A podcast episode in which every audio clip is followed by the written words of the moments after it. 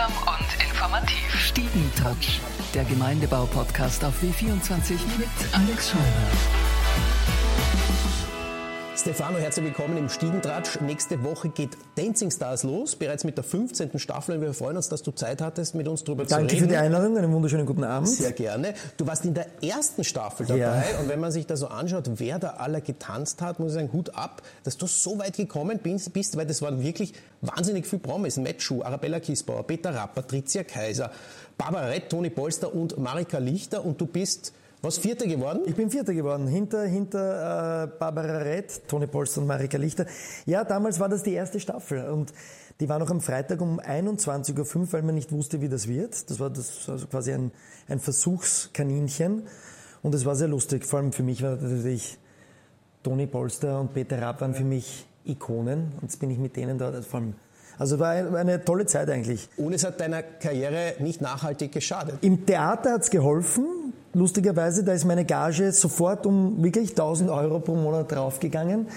Beim Film und Fernsehen hat es ein bisschen, weißt du, war ich plötzlich nur noch der Dancing Star. Was muss man denn mitbringen, um Dancing Star, um bei Dancing Stars weit zu kommen? Mhm, man braucht auf jeden Fall gute Laune, weil das Publikum ist ja ganz wichtig.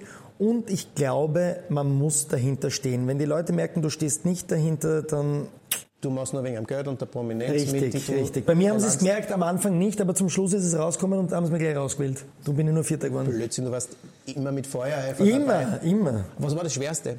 Der Foxtrot war für mich der schwierigste. Und natürlich auch die Folgen, dass meine liebe Tanzpartnerin nie wieder mitgemacht hat nach, nach mir. Hast du danach dann eigentlich... Äh, nie wieder getanzt, nein. Gar nicht? Nein, es hat, also nein, ich bin kein Paartänzer, nein. Ja, aber bis zum gewissen Grad müsstest du es ja jetzt auch können, oder? Nein, das verlernt man sofort also wieder. Ich habe sofort die Schritte, in der nächsten Woche hatte ich schon den Tanz von letzter Woche verlernt. Das ist wie beim Dreh. Wenn du einen Satz kannst, du kannst den noch wirklich gut, kannst den 15 Mal aufsagen, dann ist der Dreh vorbei und du hast ihn vergessen. So war bei mir auch. Aber es gibt viele Sätze, die dir trotzdem irgendwie, die, die hängen bleiben im Laufe eines Schauspielerlebens. Ja, aber nur beim Theater, wenn du es wirklich über Jahre hinlang spielst. Aber beim Dreh merkst du dir gar nichts. Und ich kenne aber viele Leute, die, die Barbarette hat ja danach weitergetanzt. Also die ist ja dann vorher, also die ist wirklich dann eine Tänzerin geworden. Senioren-Weltmeisterin wird die noch Genau, werden. ja.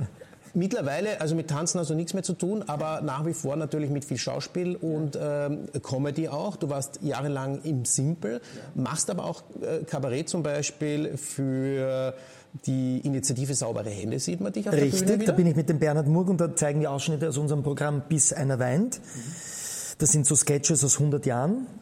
Und dann mache ich natürlich meine Hamlet One-Man-Show, die im Moment sehr gut funktioniert und äh, mir großen Spaß macht. Mit dem Hamlet bist du auf Tour, was ganz Außergewöhnliches. Du bist nämlich ganz allein auf der Bühne. Ist es immer noch wegen Dancing Stars, weil da kein arrivierter Schauspieler mitmachen will?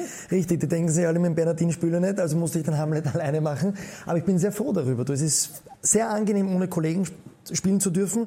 Da bleibt die ganze Gage bei dir hängen. Erstens das und zweitens, wenn ich hänge, dann äh, hänge ich und nicht der Kollege. Und das dauert 90 Minuten, spiele alle Rollen und das spiele ich jetzt, also eine Produktion vom Theater Akzent. Wir spielen es am 2. März im Theater Akzent wieder und dann am 23. März in der Komödie Graz und am 30. März in Hartberg beim Theaterzyklus. Und macht Spaß. Macht großen Spaß und den Leuten macht es auch Spaß. Und man muss sich nicht mal informieren, man kann einfach so reingehen und man wird den ganzen Hamlet sehr gut verstehen. Stefano, vielen Dank fürs Kommen und weiterhin viel Erfolg auf der Bühne mit Hamlet und bei allem, was du sonst noch tust. Danke für die Einladung und vielleicht schauen wir uns die erste Folge von der neuen Staffel Dancing Stars an. Sehr gerne. Stiegentouch, der Gemeindebau-Podcast auf W24 mit Alex Scheurer.